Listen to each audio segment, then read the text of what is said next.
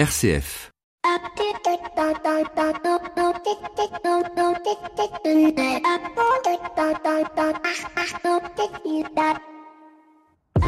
Bonjour à toutes et à tous. Jusqu'à hier soir 3 mars minuit, il était possible de donner son avis sur le maintien ou non du changement d'heure. Une question qui peut en soi paraître futile mais qui ne l'est pas totalement.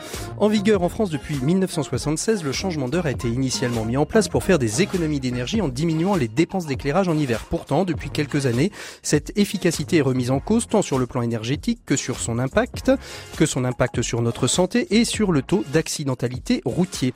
Maintenant, décryptons et cherchons plutôt à savoir à qui profite réellement cette modification du changement d'heure, car si on observe bien le fonctionnement des lobbies, il est toujours le même, partir d'une problématique économique, de chercher quel est le dénominateur sociétal commun acceptable et d'en faire une loi favorisant l'émergence ou la relance d'un marché économique.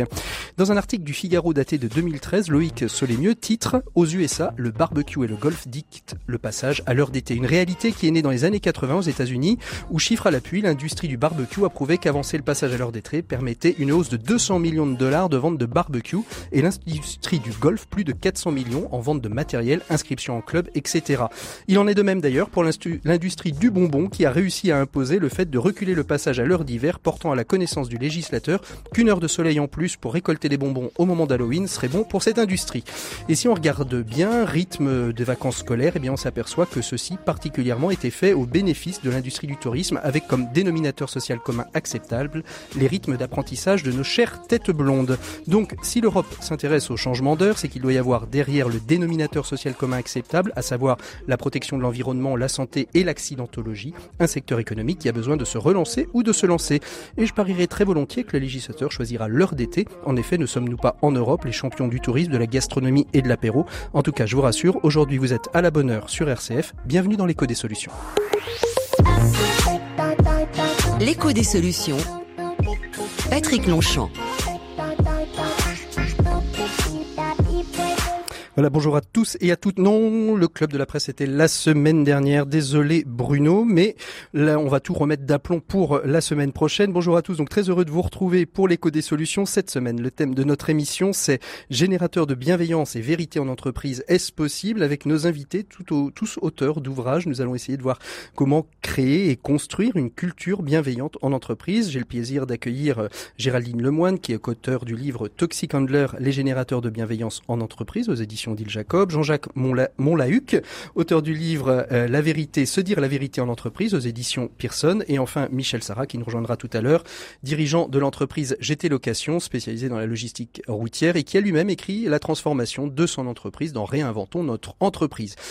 Bien évidemment, euh, nous verrons aussi dans quelques minutes notre invité économique de cette semaine. Il s'agit de Benoît Thierry, qui est dirigeant de la société Thierry Immobilier, qui viendra nous parler de RSE et de Planète RSE, une association dont il vient de prendre euh, la présidence. Nos 7 minutes pour changer le monde nous ferons découvrir une association, une ONG, future au présent, qui permet de lutter contre, euh, bah, contre l'exclusion, la pauvreté en Afrique comme en France. Notre chroniqueur expert, lui, profite de ses vacances. On le retrouvera la semaine prochaine. Et tout de suite, nous retrouvons celle que vous attendez tous et toutes. Il s'agit de Flavie Depré et de son Actu des solutions. L'actu des solutions. Avec Care News, le média de l'intérêt général, Flavie Depré. Voilà, bonjour Flavie. Bonjour Patrick. Alors, moins de trompes de chasse. Voilà, plus de silence. Et plus de silence. Nous allons entendre peut-être la circulation routière euh, de la rue Barbès, mais point euh, de trompe de chasse euh, cette semaine.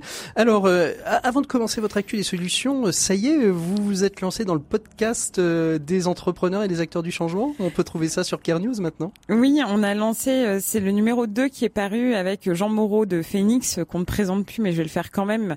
C'est le pape de l'anti-gaspi. Vous savez que je ne l'ai jamais reçu encore. C'est vrai. Eh bien, il faut. Je sais que Melchior, à qui je dois une dédicace, donc je l'ai et qui vous euh, écoute. l'a reçu. Mais euh, voilà, nous on a on a fait le pari en fait de lancer un podcast qui parle normalement aux entrepreneurs de l'ESS, avec l'idée que pour faire grandir le secteur, euh, comme sur Care News, il faut leur parler chiffres, RH, modèle de croissance. Et donc j'ai eu le plaisir d'accueillir Frédéric Bardot, Jean Moreau et Thibaut de Saint-Blancard sort cette semaine avec À l'envie la boîte qui a refondu complètement le système des auxiliaires de vie. Alors, juste une question, c'est un rythme de combien? C'est un quinzomadaire, comme un on dit. Quinzomadaire, donc un tous les 15 jours. quinzomadaire. Et il est partout, surtout sur SoundCloud, mais euh, Spotify, iTunes. Et de toute façon, il faut juste taper euh, dans euh, Lilo n'importe quel moteur de recherche responsable Care News changer la norme, qui est le nom du podcast, et vous le trouverez facilement. Alors, bah écoutez, on va continuer avec votre actu des solutions. C'était la première actu, en tout cas la, la plus la, la plus majeure, mais il y en a bien d'autres. D'abord le bilan du grand débat. On y reviendra peut-être d'ailleurs dans notre club de la presse en fin de en fin de mois. Ce bilan du grand débat dans l'économie sociale et solidaire? Mais alors, c'est pas l'actu la plus majeure, c'est celle qui me concerne le plus, mais le bilan du grand débat, en fait, j'en avais déjà parlé, et ce que je trouve important quand même de souligner, c'est que de plus en plus, les acteurs du secteur sont en train de, de mettre en place soit des plateformes, soit de se réunir pour arriver à faire une voie, euh, voilà, unie euh, et forte. Donc, il y a le labo de l'ESS qui a mis en ligne une plateforme qui s'appelle Plateia, qui est un espace numérique dédié aux échanges et aux débats. Et l'idée, ils se sont concentrés sur la transition écologique et la démocratie. Euh, il y a également la Fonda euh, qui euh, est en train de, de, réunir les forces, le Secours catholique aussi sur les questions de précarité.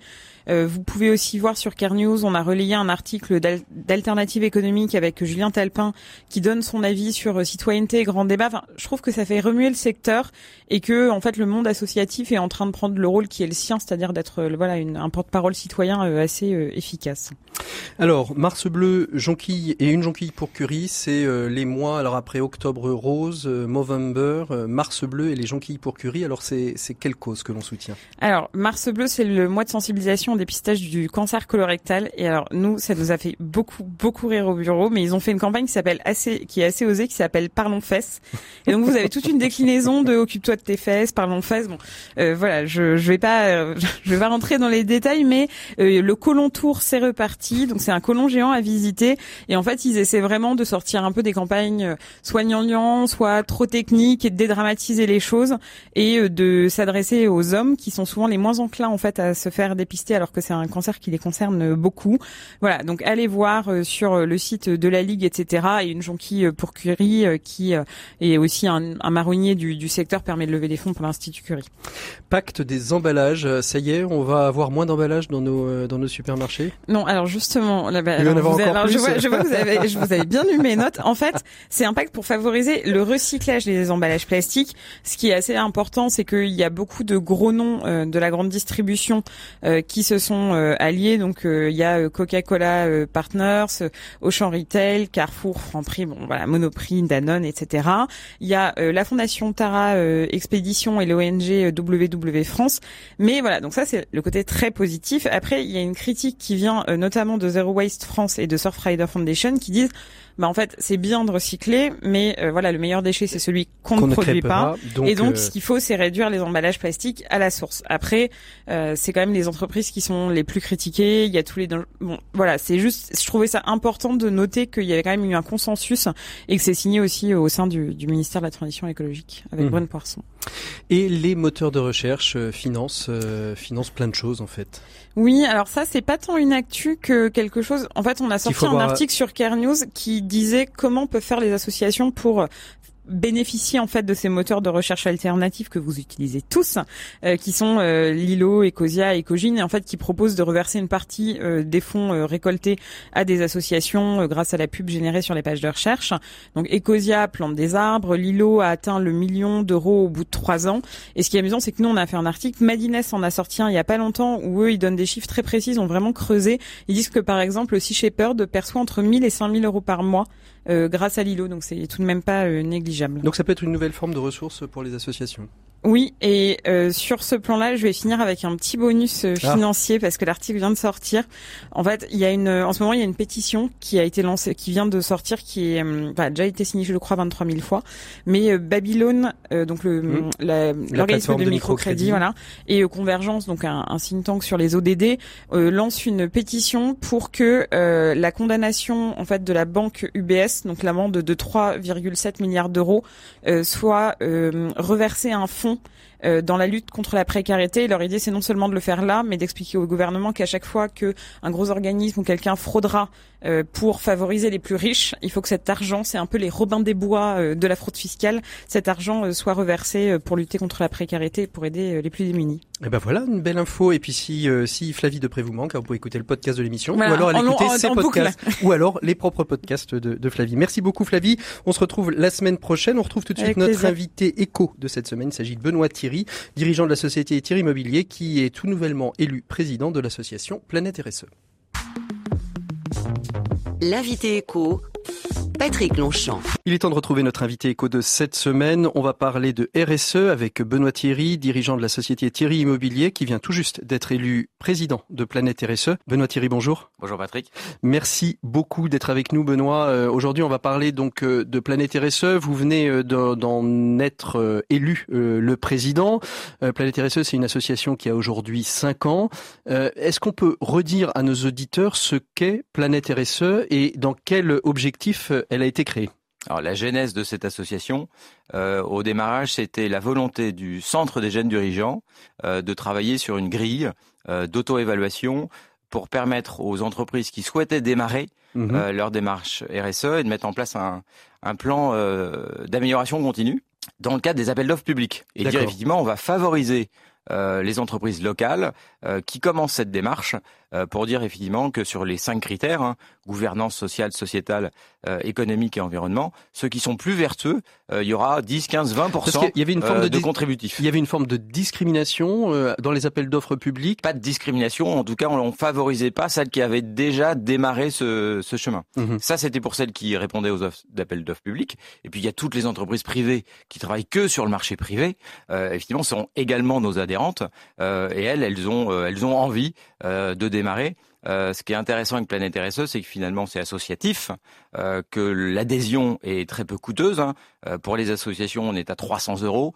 pour les petites et moyennes entreprises, on est entre 350 euros à 750 euros d'adhésion par an. Et cette adhésion, c'est chaque année, mais c'est pour deux ans, puisque quand on se fait auditer, c'est audit valable pour, pour deux années. Alors, c'était ma question, Planète RSE. L'objectif de Planète RSE, c'est d'aller auditer des, des entreprises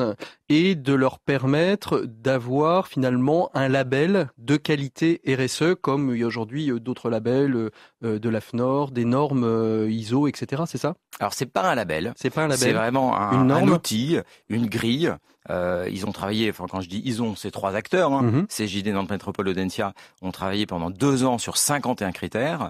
Euh, à l'époque, il y avait 35 critères qui rentraient euh, dans cette notion d'appel d'offres public. Ça a été un petit peu remis en cause Depuis? récemment, voilà, malheureusement, mais on, on y retravaille. L'article 61 de la loi Pacte, par exemple La loi Pacte récemment, et puis finalement le Conseil constitutionnel il y a pas très longtemps.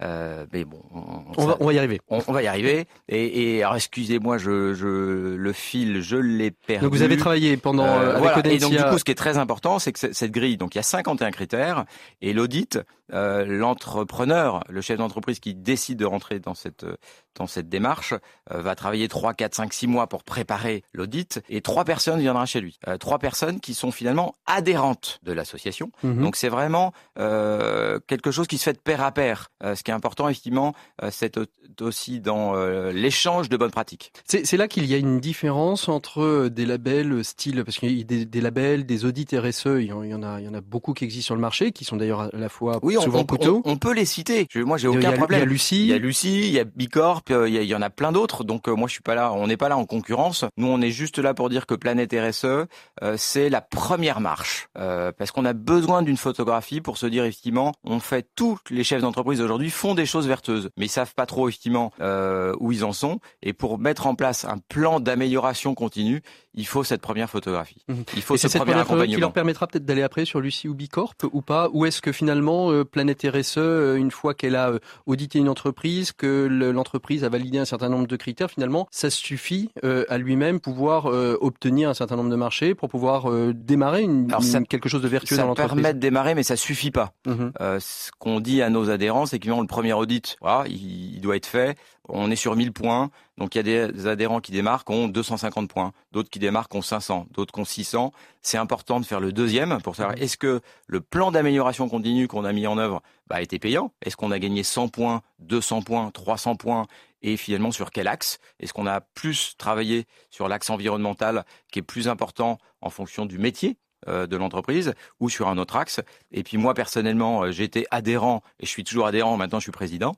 Euh, là, dans quelques mois, je vais faire mon troisième audit et je prends finalement toujours le même plaisir à travailler au quotidien et puis finalement avoir quelque part cette sanction positive euh, de l'audit, dire ah j'ai réussi et je me suis amélioré. Alors vous êtes euh, tout jeune président de cette de cette association. Euh, quel est, quels sont vos objectifs? Qu'est-ce que vous vous êtes euh, donné comme ligne directrice pour la durée de votre mandat avec votre bureau? Donc là, avec le bureau, on travaille aujourd'hui sur euh, un dispositif local d'accompagnement. Donc on est vraiment en train de retravailler euh, sur notre mission. Hein. Nous aussi, une association, quelle mission elle veut avoir dans les cinq ans à venir ce, ce, Cet accompagnement, il n'est pas complètement terminé, mais les grandes lignes sont déjà là.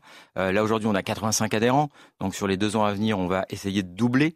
Euh, donc finalement faire plus de communication Mhm. et merci pour cette prise de parole euh, parce que l'idée c'est d'aller chercher effectivement beaucoup plus D'adhérents euh, d'adhérents. De créer des succursales Il y en a déjà trois Alors, à là Toulouse, c'est est, on, hein est à, on est à Toulouse et à Troyes. L'ambition et la stratégie c'est vraiment d'être le référent euh, sur les Pays de Loire euh, pour euh, démarrer et continuer. Et puis par opportunité euh, sur un territoire Alors, national. il y a des entrepreneurs qui nous écoutent euh, un petit peu partout euh, sur le sur les territoires, sur le territoire.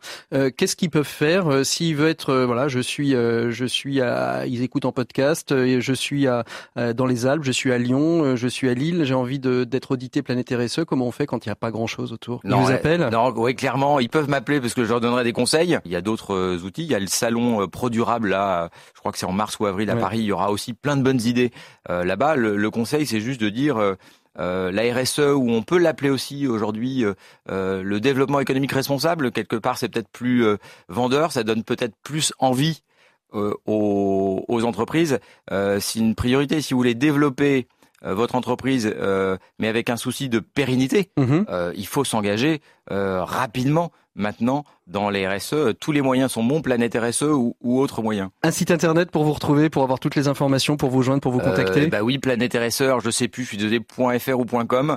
Euh, et je m'excuse, le, le site, on va le refaire. Donc voilà, bah, très à bien. nouveau, ce, pour l'instant, ce manque de moyens fait qu'on n'a pas un site à la, encore à la hauteur de nos ambitions. Merci beaucoup, Benoît. Nous allons nous retrouver d'ici quelques instants avec tous nos invités. On va parler d'un sujet que je crois vous aimez bien. Il s'agit de bienveillance. Quels sont et comment on repère les générateurs de bienveillance dans l'entreprise C'est notre dossier de cette semaine dans l'écho des solutions. L'écho des solutions. Patrick Longchamp. Ça y est, il est temps d'ouvrir notre dossier de cette semaine. C'est se dire la vérité en entreprise, générer de la bienveillance et accompagner les générateurs de bienveillance. Comment tout ça est-ce possible? Bonjour à tous nos invités qui nous ont rejoints. Bonjour à Michel Sarah, dirigeant de la société GT Location. Bonjour euh, Michel, vous nous avez rejoint par le téléphone. Oui, bonjour à tous. Merci beaucoup d'être avec nous. Vous, avez, vous êtes auteur d'un livre, je le disais euh, en introduction, qui est Nous réinventons notre entreprise, euh, qui est l'écriture de votre projet entrepreneurial avec vos, vos collaborateurs euh, depuis 2012, 7 ans déjà. Euh, Géraldine Lemoine, bonjour. Bonjour. Vous êtes co-auteur euh, avec euh, Denis euh, Gilles Tenot. Gilles Tenot, pardon, j'avais pas le nom. Gilles Tenot d'un livre qui s'appelle Les Toxic Handlers, les générateurs de bienveillance en entreprise. Vous essayez de nous expliquer un petit peu ce que c'est qu'un toxic handler. Quand on parle de toxique, on a toujours l'impression que c'est pas bon, Oui. alors que là c'est plutôt bon, d'après ce que j'ai compris. Et puis euh, Jean-Jacques euh, Montlahuc. Bonjour Jean-Jacques. Bonjour. Vous êtes depuis nos studios euh, à Lyon. Vous avez euh, ou, ou sorti un ouvrage qui s'appelle Se dire la vérité en entreprise aux éditions Pearson. On vous a déjà entendu sur euh, nos antennes dans les- les- l'émission de, de Bénédicte Draillard. Bonjour donc à, à tous les trois. On va commencer un petit peu notre débat, euh, et enfin notre notre échange et notre débat justement. euh, euh, pour commencer avec vous, Michel Sarah, en tant que dirigeant euh, euh, ayant conduit et conduisant encore euh, votre entreprise euh, vers euh, la libération, vers la culture de la bienveillance.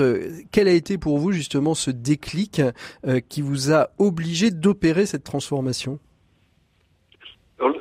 Le, déclic, c'était une, année 2011 où nous avons connu beaucoup de, vraiment beaucoup, d'événements adverses dont certains nous ont profondément marqués parce qu'ils touchaient à la santé de plusieurs d'entre nous. Et vraiment, nous nous sommes posé la question, enfin, des enseignements que nous pouvions tirer de ce qui nous était arrivé. Et c'est là où, parmi les deux enseignements, c'était au fond, euh, dans une entreprise de, façon classique, hein, très, très hiérarchique, très centralisée, comment redonner du pouvoir et de la responsabilité aux équipes sur le terrain. Et le deuxième enseignement, bien sûr, prendre soin de nos collaborateurs et passer d'un management qui était basé sur l'obéissance et souvent la crainte à une dynamique, elle, qui repose beaucoup plus sur la, la confiance, la liberté la responsabilité. Alors comment est-ce que parce que c'est toujours la question dans les deux ouvrages de, de Jean-Jacques et de euh, Gilles et, et, Géraldine Lemoine, Gilles Tenot, Géraldine Lemoine, on, on, a beaucoup de conseils, on a beaucoup d'éléments qui nous permettent de euh, d'appréhender cette question. Mais comment vous vous y êtes pris? Comment vous avez changé finalement l'ADN de votre entreprise? Comment comment on s'y prend? Parce que c'est bien de le, de le constater, c'est bien de le poser, mais à un moment donné, il faut mettre, j'ai envie de dire, les mains dans le cambouis et, y aller, quoi. Et ça doit être compliqué. Oui. la, la, première étape, ça a été vraiment de donner la parole aux euh, au plus grand nombre de, collaborateurs dans l'entreprise. À l'époque, nous étions 1300 et nous avons invité l'ensemble des collaborateurs à participer à des, réunions. Il y en a eu une, dizaine euh, euh, entre l'automne 2012 et le printemps 2013.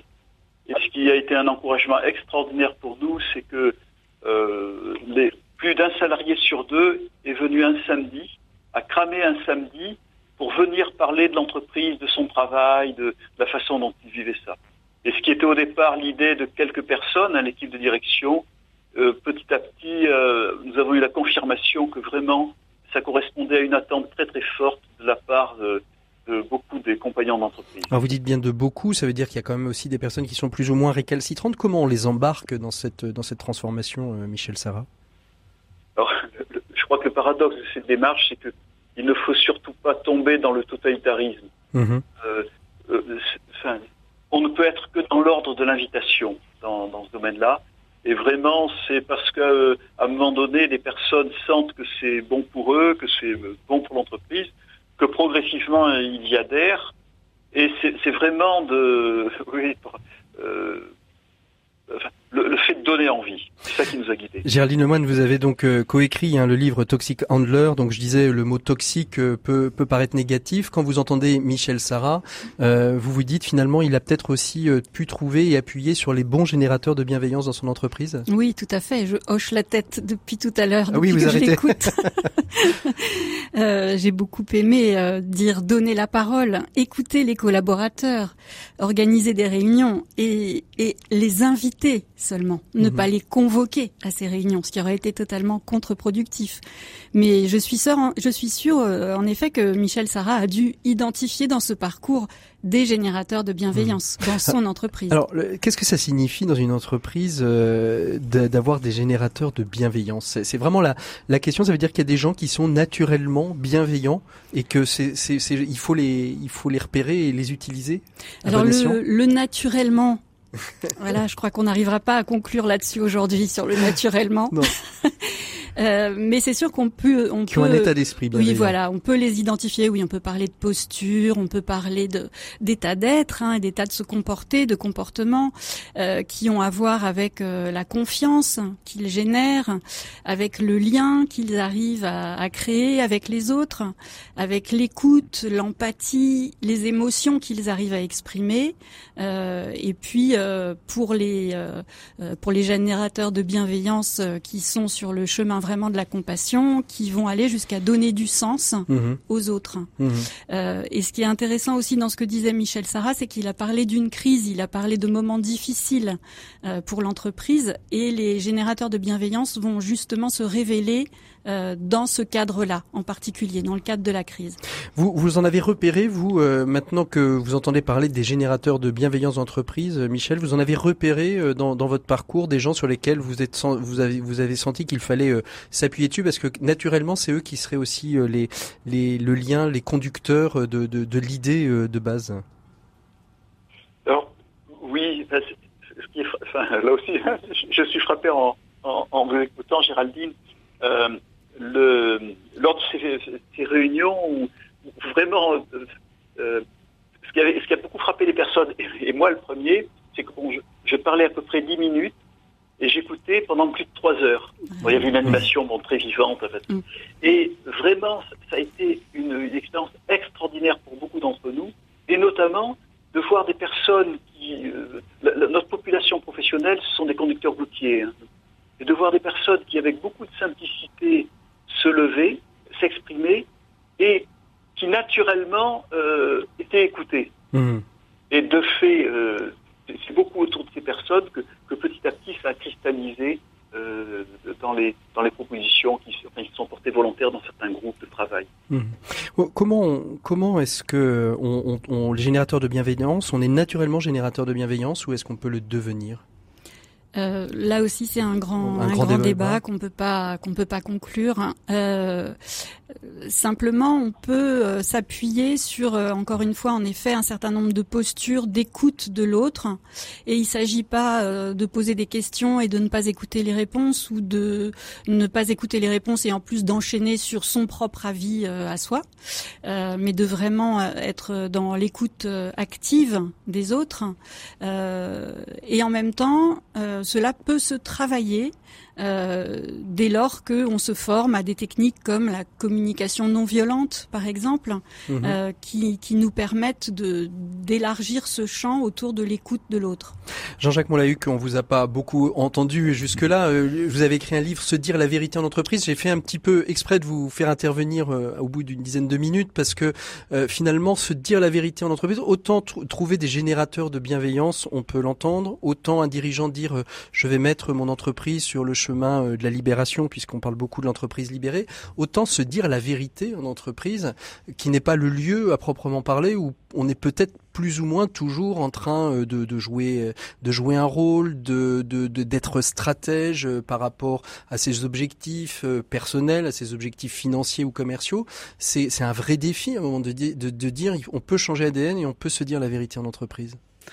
Oui, absolument. Moi, je, crois profondément que l'entreprise peut être un lieu dans lequel on peut se dire la vérité. Et le témoignage de, de Michel Sarah, je crois que c'est ça son nom tout à l'heure, euh, prouve que, que c'est possible. Ce, que, ce qui a été mis en place, euh, ça ressemble pour euh, beaucoup à une démarche de, de vérité. Mmh. Euh, avec mmh. beaucoup d'écoute, voilà, beaucoup d'écoute, beaucoup de bienveillance aussi, qui, qui, qui, a permis à chacun peut-être de poser une parole à la fois sur lui, à la fois sur son travail, à la fois sur l'entreprise qu'il n'avait peut-être pas posé auparavant. Mhm. Michel Sarah, vous, vous, vous pouvez euh, identifier aussi le fait que vous avez travaillé sur la capacité à chacun de pouvoir être vrai vis-à-vis les uns des autres et, et, et, vrai vous en tant que dirigeant vis-à-vis de votre, vos collaborateurs et de votre entreprise?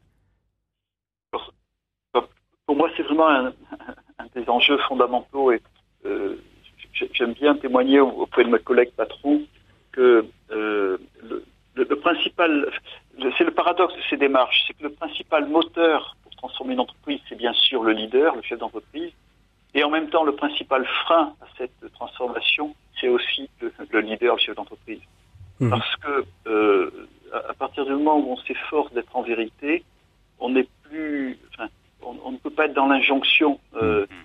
c'est plus que ce, ce que l'on vit et la cohérence que l'on s'efforce de vivre entre ce que l'on propose et ce que les gens nous, regardent vivre qui, qui arrive à convaincre je, que le discours. Je, je, vous vois, euh, Géraldine, je vous vois opiner. Euh, je, je, pense que vous aurez passé votre émission à, à opiner du chef. Euh, Qu'est-ce qui vous fait réagir dans ce que dit Michel Sarah? Et puis, je sais, j'ai vu aussi euh, Jean, Jean, Jean-Jacques euh, tout à ouais. fait aller, aller dans ce même sens. Qu'est-ce qui vous fait réagir, Géraldine? Ce qui me fait réagir, c'est ce que dit Michel. En effet, il est impossible de décréter la bienveillance en disant, allez, maintenant vous allez tous être bienveillants et puis de garder un mode de management qui ne l'est pas. Et, mmh. euh, et là aussi, euh, je partage cet avis autour de la vérité. Si on n'est pas dans la vérité en tant que directeur d'une entreprise euh, et qu'on ne qu'on ne développe pas soi-même euh, cette qualité, cette posture, ces comportements autour de la bienveillance, ça ne fonctionne mmh. pas. Et, et, et vous, Jean-Jacques, cette notion de, de, de, vérité telle que telle qu'elle est, elle est proposée là par Michel Sarah, vous, ça, ça vous fait réagir aussi? Oui, oui, absolument. Moi, j'aime beaucoup euh, ce qui est dit quand on dit à la fois le leader et le moteur et le frein, parce que euh, aujourd'hui, on, on, assiste vraiment à la fin de, de l'objet du management. C'est-à-dire qu'aujourd'hui, pourquoi est-ce qu'on travaille autant sur le leadership? Parce que moi, ce que je crois profondément, c'est que le, le, meilleur objet du management, si on peut parler ainsi, c'est le leader. On, est vraiment passé d'un objet du management au sujet du management. Et donc, oui, allez-y, allez-y, terminez. Oui, et, et, ce qui va faire la différence, je pense que c'est, bon, bien sûr, la bienveillance, mais c'est aussi l'authenticité, c'est la capacité à être, à être authentique, la capacité à soi-même écouter ce qui se passe pour soi en tant que leader et permettre aussi aux autres euh, qu'ils puissent dire ce qu'ils ont à dire et que je puisse les entendre, ce qui n'est pas du tout évident. Qu'est-ce que ça veut dire dire la vérité en entreprise? Est-ce que ça veut dire être complètement transparent sur ce qui nous sommes, sur nos aspirations, nos envies, euh, en tant que collaborateur vis-à-vis de ses, de ses collègues, vis-à-vis de sa direction, vis-à-vis de ses RH, et inversement, euh, est-ce que dire la vérité en entreprise, c'est être complètement euh, transparent euh, dans la stratégie de l'entreprise, dans la stratégie RH, etc. Ou est-ce qu'il y a quand même des limites, des, des, des, endroits où on peut conserver un petit peu son, son précaré, son jardin secret, Jean-Jacques? Alors moi, ce que je dis en fait, c'est qu'il ne doit pas y avoir de secret en ce qui concerne la, la, la vie de l'équipe. C'est-à-dire que la plupart du temps, dans les entreprises, bien sûr qu'il peut y avoir des, des, dans une équipe de direction, il y a, il y a des, des informations confidentielles qui appartiennent mmh. uniquement à l'équipe de direction et qui n'ont pas forcément à être divulguées euh, par ailleurs. Simplement, ce qu'on se rend compte aujourd'hui, c'est qu'il y a beaucoup d'équipes qui n'ont pas le minimum d'informations qu'ils ont à avoir pour bien fonctionner ensemble. Et en fait, c'est ça que je dis. Et ça peut aller très loin ça peut aussi aller jusqu'à euh, une, maladie d'un collaborateur. C'est peut-être bien qu'il puisse aussi exprimer qu'il est en maladie, donc euh, donc il est en difficulté, euh, qu'il a un enfant malade, qu'il a voilà des choses comme ça. Alors bien sûr, comme vous l'avez dit il y a quelques minutes, Bénédicte, on peut pas c'est pas c'est pas une injonction. On peut pas dire aux gens dites-moi la vérité, dites-moi ce que vous allez dire. Donc tout l'enjeu très paradoxal, c'est de dire comment est-ce qu'on va construire des espaces sécurisés dans l'entreprise pour que ce, que ce que les équipes ont besoin de partager se partage. Michel Sarah, comment concrètement euh, vous avez mis en place euh, cette action, euh, cette action de vérité dans l'entreprise? Ça a commencé par quoi? Il y a eu pas, mal de, au fond, de petites choses, de petits pas qui. Mais il y en a un qui me vient en, vous écoutant, c'est, vous savez, dans l'entreprise, il y a le mythe du comité de direction. Oui. Hein, souvent c'est perçu comme le soviet suprême où hmm. toutes les décisions se prennent dans le secret. Et l'un d'entre nous a eu l'idée toute simple. Euh, à l'époque, nous avions une réunion mensuelle du comité de direction. A eu l'idée toute simple de, dans les deux trois jours qui suivent, de proposer ce que nous appelons la réunion de palier. Nous nous réunissons, euh, les, les, personnes qui sont là, enfin qui le souhaitent, et nous nous, nous présentons de, une sorte de compte rendu euh, rapide, succinct, des décisions qui ont été prises en, en réunion de direction. Euh, et en disant parfois, effectivement, il y a des, euh, notamment pour, des acquisitions d'entreprises ou des projets qui demandent la confidentialité, de dire simplement là, pour le moment, on ne peut pas vous parler de ce projet, mais sachez qu'il y a quelque chose. Mmh. Vous ne pouvez pas imaginer combien cette chose toute simple réduit, euh, comment dire, radio moquette ou radio couloir. Mhm. Et, et, et, vous l'avez fait de manière euh, physique, c'est-à-dire que vous auriez très bien pu faire ça selon un mode de, de compte rendu envoyé en PDF euh, par email à chaque collaborateur. Vous avez décidé de le faire de manière physique, c'est-à-dire en gros, les, les, collaborateurs savent que une fois par mois, le jeudi ou le vendredi qui suit le comité de direction, à cette heure-là, ils vont pouvoir avoir un compte rendu, c'est ça? Exactement. Alors ça se fait de, façon détendue, informelle. Les personnes s'assoient sur les marges de l'escalier, par terre, certaines mmh. restent debout. On se fixe de jamais dépasser une demi-heure, c'est avant le déjeuner. Mmh. Et l'un d'entre nous, parce que nous avons des, des, des, des équipiers GT dans, dans, toute la France, euh, l'un d'entre nous qui avait connu chez Réunion, qui avait, été, qui avait pris la direction d'une filiale, a dit mais, mais c'est bête parce que nous dans les filiales on n'a pas accès à ça. Mmh. Comme on a un, un réseau social interne, euh, maintenant, ces réunions sont filmées et le film est mis à disposition sur le réseau social. Jean-Jacques, je vous vois sourire comme euh, comme si euh, finalement, sans avoir lu votre vie, votre livre, Michel Sarah avait à peu près écrit ce, ce, livre que vous avez écrit. Oui, pour moi c'est un formidable témoignage de ce que de, de ce que j'ai pu écrire dans le livre. Voilà, et, et j'aime bien votre question sur est-ce que est-ce que juste un compte rendu papier aurait pu remplacer La réponse, je pense absolument pas. Absolument pas. Mais non, parce qu'il y, y, y a, une émotion, il y a, il y a du cœur, il y a de la, il y a de, il y a de la vie, il y a du corporel, il y a toutes ces, toutes ces dimensions-là qui sont très importantes. Mmh.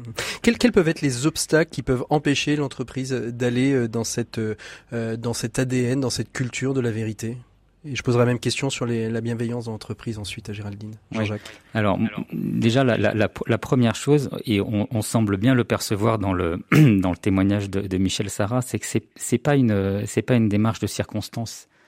C'est-à-dire que derrière, il y a, une vraie euh, position, une vraie posture de vie là-dessus. On a le sentiment que, mais comme pour la bienveillance, j'imagine, c'est pas, on va, allez, on va mettre un peu de bienveillance là cette année pour faire un peu plus de chiffres. C'est pas ça l'idée.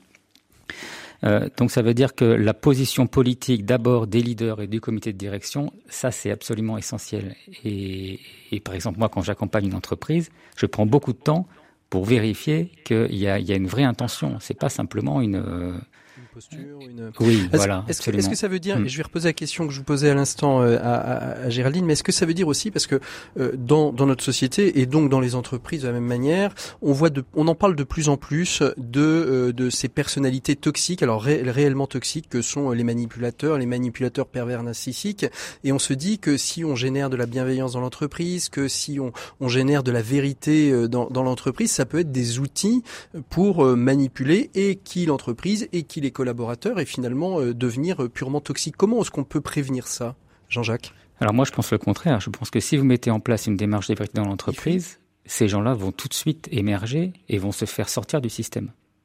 D'accord. Géraldine, vous êtes d'accord avec ça? D'accord avec ça. À 100% Oui, oui, je pense que euh, euh, encore une fois, euh, il est indispensable de vérifier, euh, et, et, on le voit bien lorsque Michel euh, parle de décrit ce qui s'est passé dans son entreprise.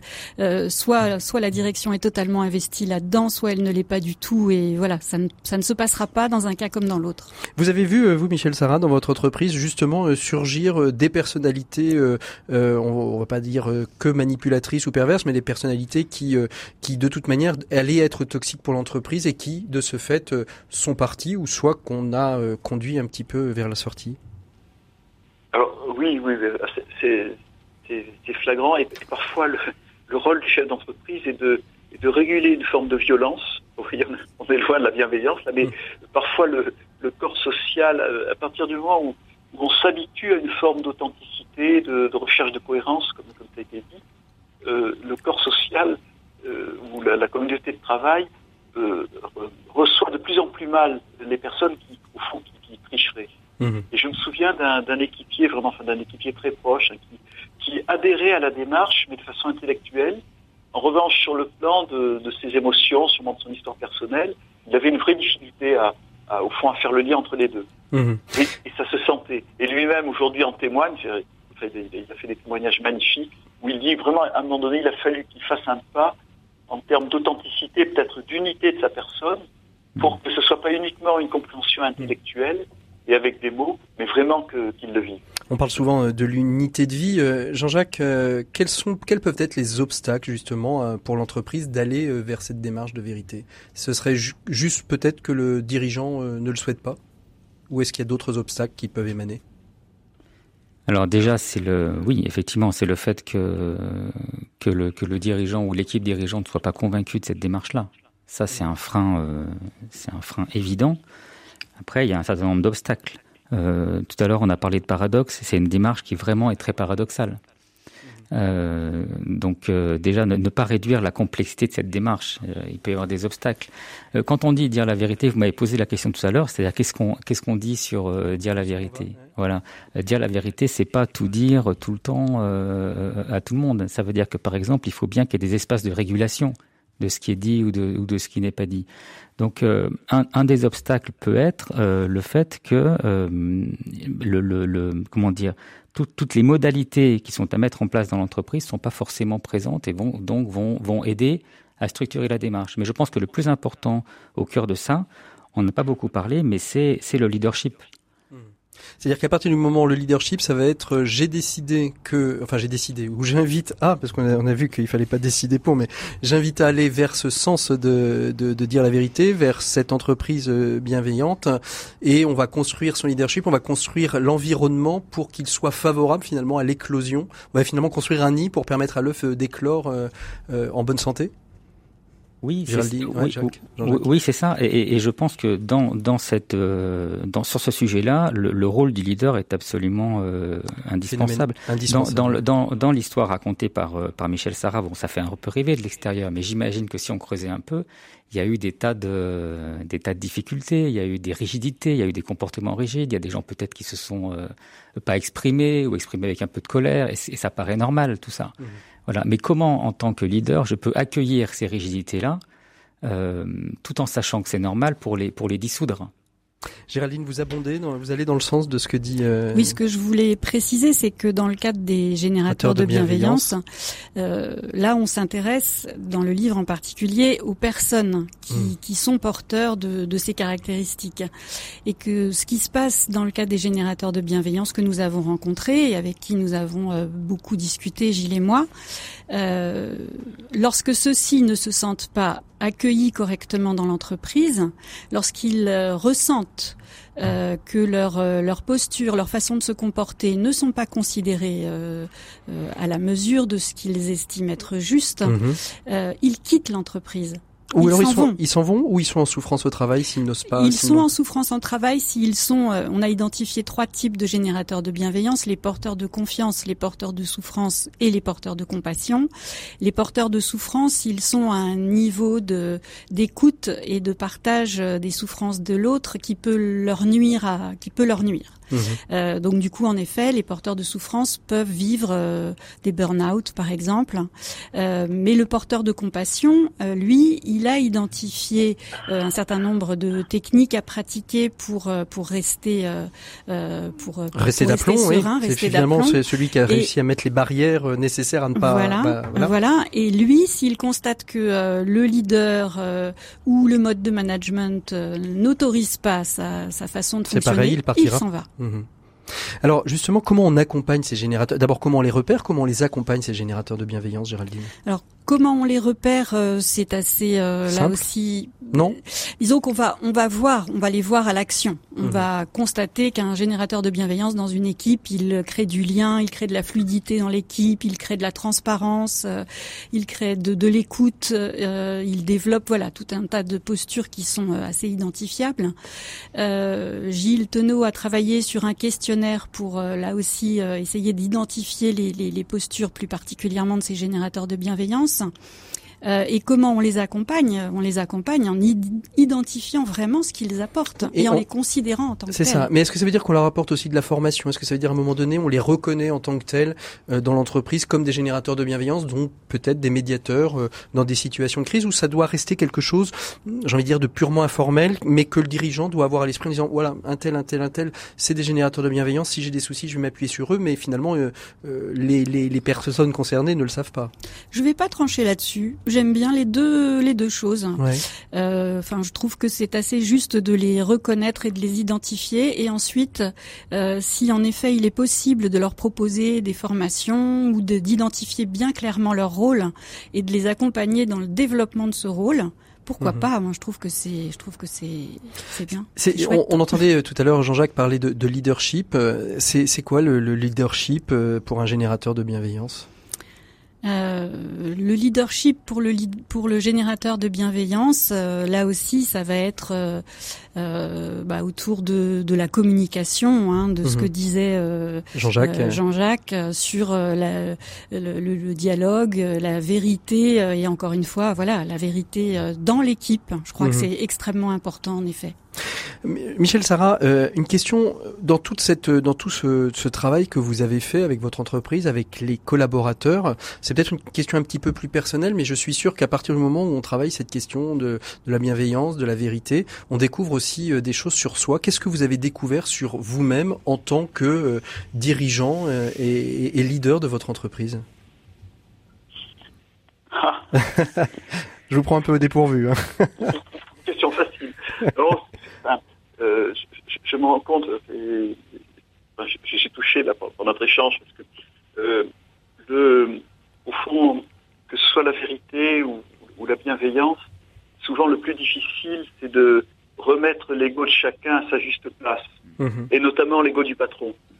Et j'ai réalisé que vraiment au cours de cette année 2011, j'ai été euh, touché par le désarroi, la souffrance de personnes très proches.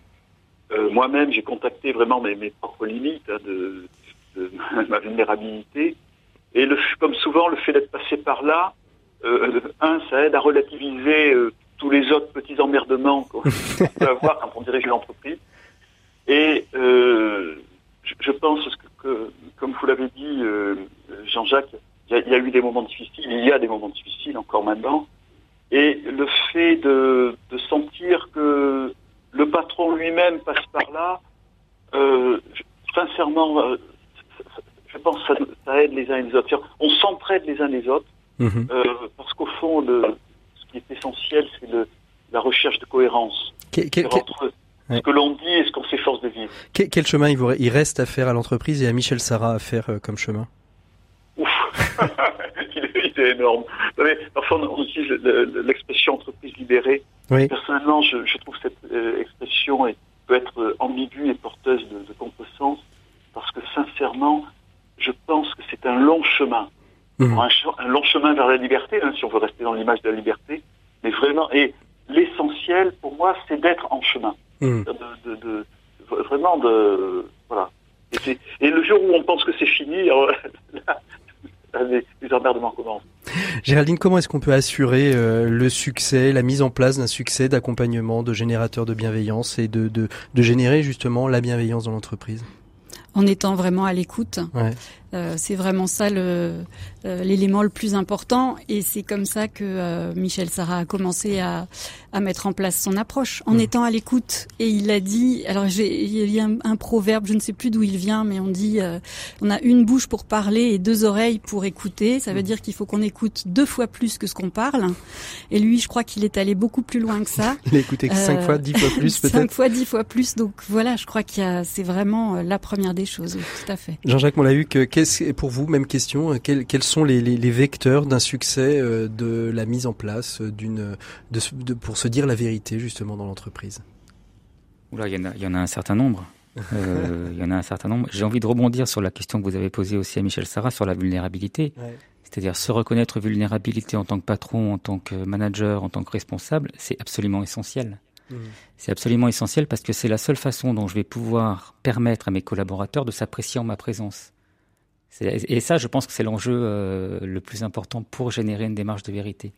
C'est pas, pas tellement que j'apprécie mes collaborateurs, mais c'est qu'en ma présence, ils se sentent euh, appréciés. Voyez? Allez, une, une parole pour euh, pour conclure, Michel Sarah, je vais vous la laisser le mot de la fin. Euh, finalement, être euh, générer de la bienveillance dans l'entreprise, se dire la vérité en entreprise, pour tous les chefs d'entreprise qui nous écoutent, c'est possible ou c'est une utopie? Alors, Sincèrement, c'est possible si, je pouvais témoigner d'une chose, c'est de dire que voilà, dans, une entreprise, nous, nous sommes dans le transport routier, hein, c'est un secteur très difficile. Euh, notre entreprise se porte donc largement aussi, aussi bien que nos confrères, donc c'est pas contre-productif. Et vraiment, humainement, c'est quand même plus agréable. Merci beaucoup à tous les trois. Merci à vous, euh, Géraldine Lemoine, qui avait coécrit avec Gilles Tenot, Toxic Handler, les générateurs de bienveillance en entreprise. Merci à Jean-Jacques Moaluc, qui, qui, a écrit Se dire la vérité en entreprise aux éditions Personne. Et puis, euh, Réinventons l'entreprise euh, de Michel Sarah, qui nous raconte l'histoire, justement, de la libération, du chemin de libération entamé euh, il y a de, il y a sept ans maintenant, depuis 2012. Nous, on se retrouve dans quelques minutes, quelques secondes, avec nos sept minutes pour changer le monde. On va parler de futur au présent problème de conjonction, mais j'ai toujours été un problème de dyslexie. Allez, c'est les 7 minutes pour changer le monde. 7 minutes pour changer le monde, l'écho des solutions. Voilà, on est avec Mathieu Gauthier. Bonjour Mathieu. Bonjour Patrick. On va parler donc de futur au présent. On va changer plus ou moins de, euh, de destination. On va partir euh, vers l'Afrique puisque c'est de là qu'est né, euh, c'est là qu'est née l'association et l'ONG Futur au présent. Futur au présent, c'est quoi l'origine de cette de cette ONG, Mathieu? Alors Futur au présent, ça a été créé en 2012. c'est d'abord l'histoire d'une rencontre entre des professionnels engagés dans le domaine de la protection de l'enfance, donc des enseignants chercheurs français et des travailleurs sociaux français et sénégalais. Mhm. Euh, leur idée, en fait, est partie d'un constat, c'est qu'il y a des missions essentielles de protection euh, des populations les plus démunies qui sont de moins en moins euh, assurées ou pas du tout par les États. Et donc du coup, il faut que la société civile se structure pour inventer des nouveaux modèles d'intervention durables en fait, pour mhm. prendre en, charge ces besoins-là. Alors concrètement, qu'est-ce que qu'est-ce que vous faites vous euh, avec Futur au présent? Qu'est-ce que vous mettez en place euh, comme programme, euh, comme action pour répondre à cette à cet objectif que vous vous êtes donné? Ouais, c'est sûr que l'objectif est ambitieux. Donc du coup, en fait, on, on structure notre association, en, notre intervention en trois pôles. Donc d'abord il y a, la, il y a les programmes sociaux, donc la protection de l'enfance qui est au cœur de nos de nos missions. À côté de ça, il y a la recherche parce que de la recherche fondamentale, d'abord pour euh, pour créer les programmes sociaux, et aussi de la recherche évaluation pour voir si on va dans le bon sens, pour piloter un petit peu ces projets. Et à côté de ça, il y a aussi les activités économiques, parce qu'il faut autofinancer ces programmes pour pas dépendre que des subventions. Et donc du coup, on a créé une marque de vêtements solidaires. Vos auditeurs peuvent pas voir, mais du coup, je porte une veste euh, ah, elle qui est, fabriquée En plus, elle est sympa. je l'avais remarqué euh, quand vous arriviez, mais elle est très sympa. Donc euh, une veste éthique, c'est ça, et Ouais, solidaire 100% solidaire, tout à fait, Ouais. avec des tissus locaux. Ouais. Et on a aussi une Donc, agence du Sénégal, c'est ça du Sénégal, ouais. Et fabriqué au Sénégal fabriqué au Sénégal. Donc l'idée, c'est de participer aussi à l'économie locale Mhm. et de faire aussi de l'insertion professionnelle pour Au les Sénégal toujours Au Sénégal toujours. Et on a aussi une agence de tourisme solidaire, pareil en Casamance, pour faire découvrir cette belle région qui a souffert pendant très longtemps et qui maintenant va très bien. Et Donc finalement, vous êtes entre l'ONG et l'entreprise sociale, parce que Exactement. finalement, vous faites des vêtements, vous euh, faites de la réinsertion et de l'insertion par le travail, vous êtes euh, aussi euh, dans le tourisme solidaire. Donc finalement, on est un peu entre les deux? le cœur de nos missions, c'est vraiment euh, les, missions sociales. Mais Ouais. effectivement, euh, le but, c'est de vraiment de développer un modèle d'intervention durable. Donc pour ça, il faut effectivement s'autofinancer. Donc 100% des bénéfices de nos entreprises sociales sont reversés à l'association. Elles ont quel statut ces entreprises sociales? C'est des, entreprises de statut euh, africaine, sénégalaise, c'est des entreprises de statut euh, française euh, implantées euh, au Sénégal? Alors tout à fait, notre agence de tourisme, c'est un GIE, donc c'est un groupement d'intérêt économique sénégalais avec une licence touristique sénégalaise. Et Marché Boucotte, donc notre marque textile 100% solidaire, pour le coup c'est juste une marque déposée à l'INPI. Mhm. Et donc c'est une activité génératrice de futur au présent, puisqu'une association a le droit d'avoir une activité génératrice de revenus tant qu'on dépasse pas un certain Seuil. seuil, de revenus. Tout à Mhm. fait. Donc finalement, l'idée pour vous, c'est que l'entreprise sociale, elle finance, euh, elle finance vos, vos programmes d'insertion. En fait, l'idée c'est qu'elle finance en partie nos programmes d'insertion et qu'elle soit aussi un outil social d'insertion professionnelle, notamment pour les jeunes, parce qu'on travaille avec les, des mineurs. Mhm. On travaille aussi avec des jeunes majeurs et on travaille beaucoup sur la question de l'employabilité des jeunes, qui est une question majeure euh, en Afrique de l'Ouest, mais aussi en France. Alors une autre une autre partie, c'est la partie recherche. Vous voulez produire de la connaissance qui sert de, de, de, de fondement de travail à l'association. Pourquoi euh, aller vers la recherche? Euh, Parce que c'est des chercheurs qui à la base ont, ont créé, qui se sont dit il y a, il y a un manque sur les les savoirs? Bah, c'est sûr qu'il y a un tropisme important puisque le- notre président Daniel Jacquin est un enseignant-chercheur et donc c'était euh, c'était un tropisme de, de départ. Mais ensuite la recherche, surtout parce que ça permet de sortir un peu la tête du guidon, du terrain aussi, et donc de- d'essayer de d'orienter au mieux nos programmes. Mhm. Et puis aussi parce qu'il faut créer de nouvelles solutions. Et pour créer de nouvelles solutions, il faut rechercher. Et donc du coup, on pense que la sociologie, la recherche de terrain fondamentale et appliquée est euh, indispensable en fait Mhm. pour créer les programmes au, au plus près des besoins des Alors populations. c'est c'est quoi les, les programmes sociaux euh, qui, qui sont développés au Sénégal et puis je crois aussi en France? On va commencer par le Sénégal. Ouais, alors tout à fait. Donc notre, notre intervention, en fait, on, on dit qu'on met en place une démarche globale. Pourquoi? Parce qu'en fait, on part du, nous, nous, on part du principe que pour lutter contre la pauvreté, faut lutter contre tous ces, toutes ces causes et faut agir sur chacun de ces leviers, donc des enjeux liés à la grande pauvreté. Dans un exemple tout simple, un enfant qui est en mauvaise santé, il pourra pas étudier correctement. Un enfant qui est mal logé, il pourra pas être en bonne santé. Donc nous, on décide d'intervenir auprès de nos enfants bénéficiaires euh, sur toutes ces dimensions-là l'habitat, la santé, l'éducation. La, la santé, éducation euh, et puis aussi euh, les mineurs euh, incarcérés aussi. Ça fait partie de vos. euh, Tout à fait. Bah du coup, nous on s'occupe vraiment, on c'est de la protection de l'enfance, donc on travaille main dans la main avec l'État sénégalais au Sénégal. Mhm. Euh, on prend en charge les enfants les plus en difficulté, donc euh, les petites filles en situation de travail qui sont déscolarisées, euh, les enfants qui sont confiés euh, aux services de protection euh, étatique, et puis Mhm. également les mineurs incarcérés. Tout à fait.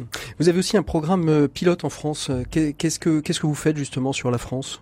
En fait, en 2016, quand on a créé le siège à Paris, on s'est dit qu'on voulait pas être une ONG euh, un peu comme toutes les autres, c'est-à-dire avoir une, une- avoir une, euh, un siège en France qui s'occupe de de, chercher des partenariats et puis les programmes qui soient juste Ah. euh, à l'étranger ou en l'occurrence en Afrique. Et donc du coup, on a voulu se positionner sur des thématiques qui sont transversales en fait à nos deux continents. Puis en plus, ça correspond à notre double identité franco-sénégalaise. Et donc les deux thématiques sur lesquelles on a ressenti un besoin d'agir, c'est le développement durable Mhm. Et euh, la migration. Donc deux sujets que, que vous développez euh, dans Futur au présent. C'est quoi les objectifs? Là, vous venez d'avoir 7 ans. Vous venez de lancer euh, pour votre anniversaire, euh, qui est l'âge de raison, un, un blog. Qu'est-ce qu'on retrouve sur ce blog, Mathieu Gauthier? Sur ce blog, l'idée c'est de donner un, un point de vue à une ONG locale comme la nôtre, qui est une petite ONG, mais qui commence à, à- à avoir des thématiques sur lesquelles elle est devenue en fait experte, hein, experte Mhm. de terrain. Donc comme l'éducation des filles, euh, comme le, le tourisme solidaire aussi, la mode éthique. Euh, L'idée, c'est donc de mettre en, en lumière des initiatives locales qui fonctionnent, et puis aussi de pouvoir nourrir le débat sur toutes les questions liées au développement, à la légitimité d'intervention. Merci beaucoup, Mathieu Gauthier, d'avoir été nos notre invité de ces 7 minutes pour euh, changer le monde. Nous, on va se quitter. On arrive au terme de cette émission.